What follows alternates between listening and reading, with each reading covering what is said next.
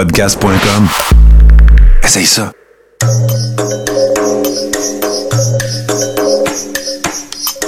Bienvenue dans le podcast Sur la Terre des Hommes. Pour profiter au maximum de l'expérience du podcast, prenez quelques minutes pour aimer notre page Facebook. Vous pouvez aussi nous suivre sur Twitter au Sur la Terre des Hommes podcast et sur Instagram au Sur la Terre des Hommes podcast.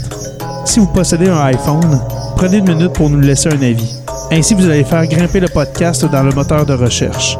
Finalement, si vous voulez encourager Sur la Terre des Hommes et obtenir des épisodes exclusifs, vous pouvez contribuer monétairement sur la plateforme patreon.com. P-A-T-R-E-O-N.com. Recherchez sur la Terre des Hommes et pour seulement 2 par mois, vous y aurez droit. Le podcast peut désormais débuter. Bienvenue sur la Terre des Hommes.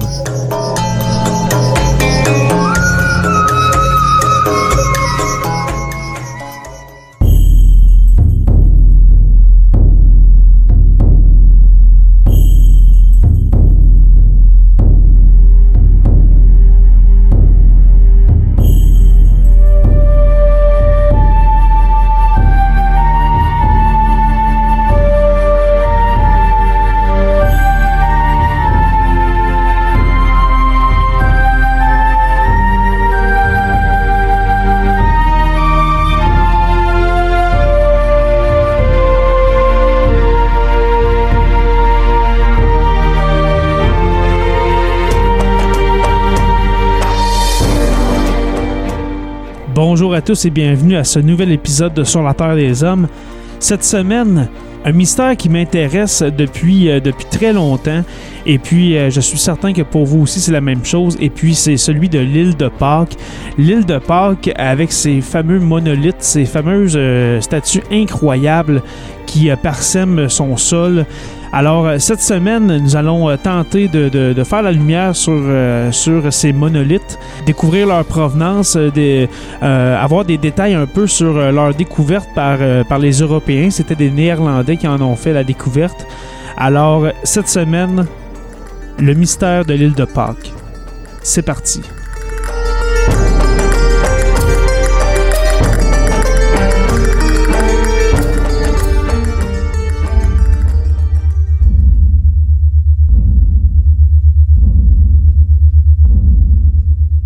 Les explorateurs néerlandais qui accostèrent sur cette terre un lundi de Pâques 1722 ne pouvaient comprendre quel lien unissait la population aux gigantesques statues. Aujourd'hui, des découvertes géologiques et archéologiques nous révèlent les secrets d'une île mystérieuse et l'histoire tragique de son peuple. L'île de Pâques est un minuscule triangle de terre perdu au milieu de l'océan Pacifique, entre Tahiti et le Chili. Il n'y a pas d'endroit plus isolé sur la planète. Les voisins les plus proches se trouvent à 1900 km de là, sur l'île de Pitcairn, où les mutinés du Bounty trouvèrent refuge en 1790. Des centaines de statues, nommées Moai en Pasquane, le dialecte des Iliens, sont dispersées sur la côte. Chacune est sculptée dans un bloc de roche volcanique. Certaines atteignent 10 mètres de haut, pour un poids de plusieurs tonnes. Toutes se caractérisent par un nez proéminent, des lobes d'oreilles distendus, une bouche fermée sur une mâchoire carrée, des bras plaqués au corps, les mains se rejoignant sous un ventre rebondi et des orbites vides. En 1978, des archéologues découvrirent au pied d'une statue, à Anakena, des morceaux de corail éparpillés et protégés par une couche de sable. Ils les rassemblèrent et s'aperçurent qu'il s'agissait d'un globe oculaire ayant appartenu à l'une des sculptures. Ces dernières possédaient donc des yeux de corail, dont l'iris était taillé dans un tuf volcanique rouge. Posés dans une rainure, ils pouvaient bouger mus par le vent. La plupart du corail utilisé fut réemployé par les habitants dans les années 1930 afin de produire de la chaux. L'emplacement de la plupart des Moai est lié à des événements astronomiques précis. Un groupe de sept d'entre eux est ainsi orienté vers l'endroit où le soleil se couche lors de l'équinoxe. Une centaine de statues ont été retrouvées dans les carrières de l'île, inachevées pour certaines, prêtes à être transportées pour d'autres.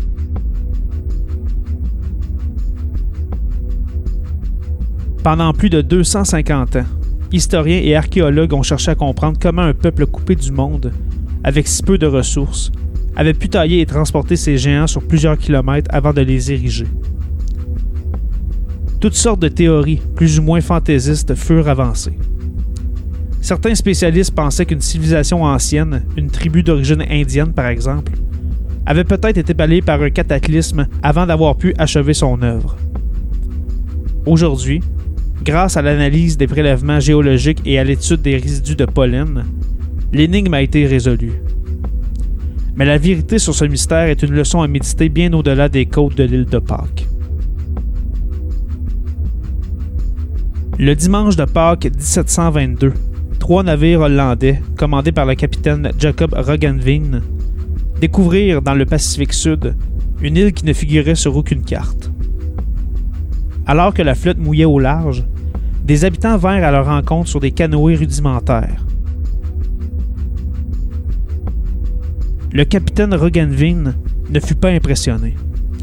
Leurs embarcations étaient mauvaises et frêles, un assemblage de planchettes et de bois légers.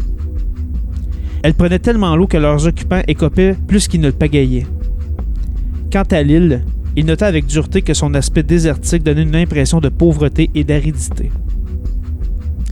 Malgré la gentillesse apparente des habitants de l'île, les Néerlandais ramenèrent jusqu'au rivage, armés et prêts à n'en découdre.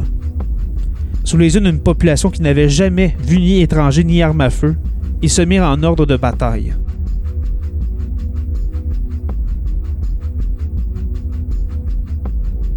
Soudain, la tragédie éclata. Pensant que l'un des Iliens le menaçait d'une pierre, un marin ouvrit le feu. Les autres l'imitèrent. La fusillade fit une douzaine de morts et autant de blessés parmi la population locale.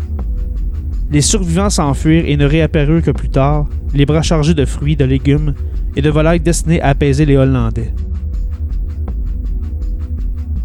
Rogenveen nota dans son journal de bord que l'île ressemblait à un désert. Il n'y avait aucun arbre et les buissons ne dépassaient pas 3 mètres. Seules plusieurs statues érigées le long des côtes, sur des supports en pierre, éveillèrent son intérêt pour cette terre qu'il avait appelée l'île de Pâques. La première impression, lorsque nous vîmes ces représentations en pierre, fut l'étonnement. Nous n'arrivions pas à comprendre comment ce peuple, qui manquait de gros bois et de cordages solides, avait pu ériger de tels géants, raconte Rogenveen. 50 ans plus tard, en mars 1774, le navigateur britannique James Cook débarqua à son tour sur l'île. Il y découvrit une population réduite à 700 habitants et souffrant de la faim. Nombre de statues étaient tombées. Il en conclut qu'une éruption volcanique avait dévasté l'île. Selon lui, les statues étaient l'œuvre de générations bien antérieures. Il raconte Elles démontrent l'ingéniosité et la persévérance des Iliens de l'époque. Il est certain que la population actuelle n'a aucunement contribué à leur mise en place, car elle n'entretient même pas les socles pourrissants. Grâce au progrès de la science, nous pouvons aujourd'hui mieux comprendre l'histoire de l'île. Les analyses géologiques révèlent que cette terre était autrefois couverte d'une forêt dense où abondaient fougères et arbustes fleuris. Une faune variée y évoluait. Les recherches menées sur l'ADN de restes de nourriture trouvés dans des plats indiquent que les premiers habitants avaient certainement une alimentation riche et diversifiée. Bananes, patates douces, sucre de canne, racines de taro. L'examen d'échantillons de sédiments montre que les strates inférieures étaient riches en pollen provenant d'un arbre, proche du cocotier du Chili, pouvant mesurer jusqu'à 25 mètres de haut et 1,8 mètres de diamètre. Transformés en rondins, les énormes troncs permettaient de déplacer des poids de 80 tonnes. On a également trouvé des pollens de Ho'o, un arbre couramment utilisé dans toute la Polynésie pour fabriquer des cordes.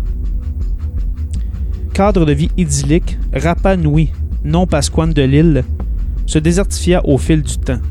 Son histoire botanique permet de retracer les étapes de ce désastre écologique. La présence de pollen d'arbres ou de fougères correspond aux strates les plus anciennes. Dans les plus récentes, ces pollens sont remplacés par du charbon de bois, indiquant que la population brûlait davantage d'arbres.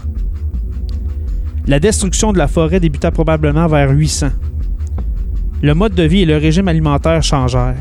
Les analyses d'os trouvés dans des tas d'ordures indiquent que les Iliens consommaient alors des dauphins, qu'ils partaient pêcher à bord de canoës creusés dans des troncs de palmiers. Mais ces derniers se raréfièrent et les habitants ne purent plus construire d'embarcations. En 1786, le journal de bord de l'expédition menée par le comte de la Pérouse raconte que la population locale se nourrissait de coquillages trouvés le long des côtes. On pense que la réalisation des monolithes débutant aux alentours du 10e siècle. Ils devaient certainement honorer des dieux polynésiens ou des ancêtres déifiés. La légende locale dit qu'ils furent érigés par la force magique de Mana, une énergie spirituelle, et qu'ils pouvaient se déplacer la nuit pour offrir leur protection aux membres du clan qui les avaient taillés. En réalité, des groupes rivaux se livrèrent sans doute à une surenchère pour ériger les plus imposants d'entre eux. Aucun Moai n'a été taillé après l'an 1500. Sur l'île dévastée, il n'y avait plus d'arbres pour les déplacer et les dresser.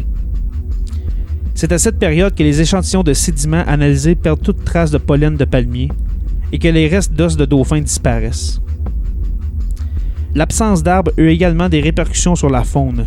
Tous les oiseaux terriens et la moitié des oiseaux marins disparurent de l'île. La nourriture devenant rare, la population locale, environ 7000 habitants, commença à diminuer. Au 19e siècle, des esclavagistes en provenance d'Amérique latine capturèrent et déportèrent une partie des Iliens. Les rares survivants qui revinrent propagèrent la variole. Le nombre de Pasquanes se réduisait alors à quelques centaines. Ainsi, ceux qui avaient érigé les Moai pour assurer la protection spirituelle de leur île en épuisèrent les ressources, provoquant leur propre perte.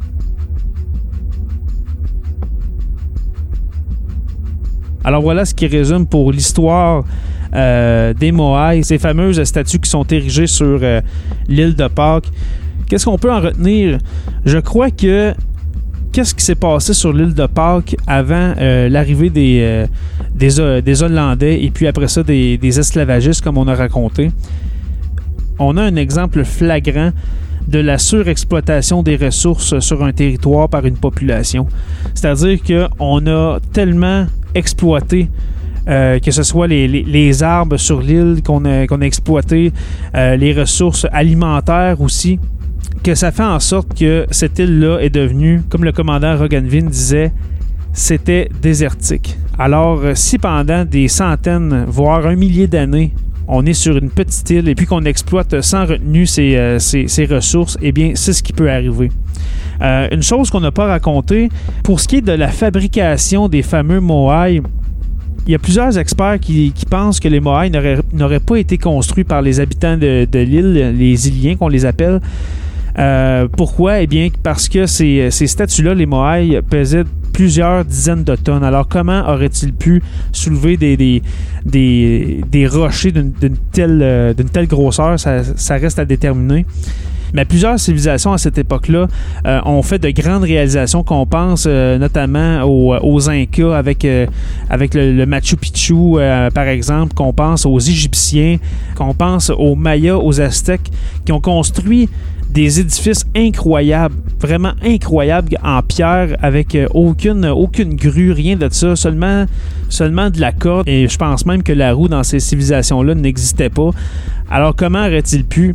C'est euh, là vous allez entendre toutes sortes de théories disant ah oui euh, c'est les extraterrestres qui auraient pu aider ces civilisations là euh, non moi je pense seulement que c'est une, technologie ben, un savoir-faire pas une technologie mais un savoir-faire qui a été perdu au travers des siècles jusqu'à nous. Une manière de faire plus simple qu'on a perdu à travers le temps alors, c'est ce qui met fin à ce très court épisode de Sur la Terre des Hommes.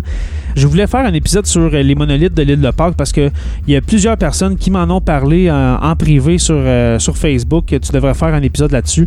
Alors, euh, ça résume quand même bien euh, qu'est-ce qui s'est passé et puis comment les habitants de l'île de Pâques en sont venus à exploiter toutes les ressources et puis, bien sûr, à disparaître ultimement.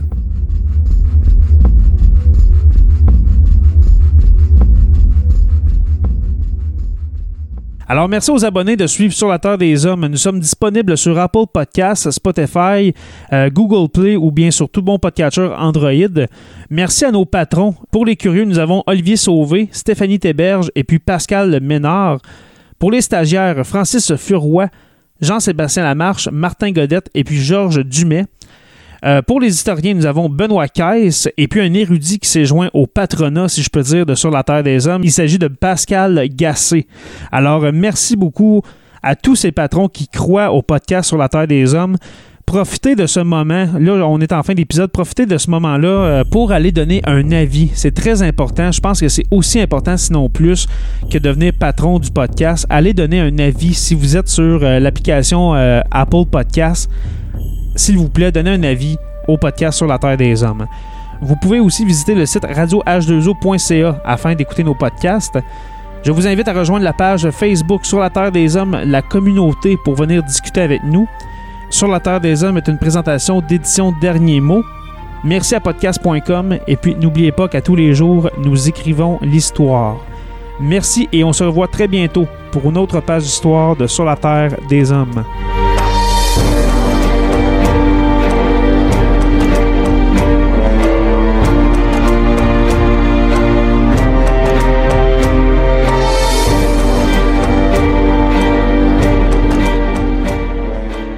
De la famille H2O Web Media.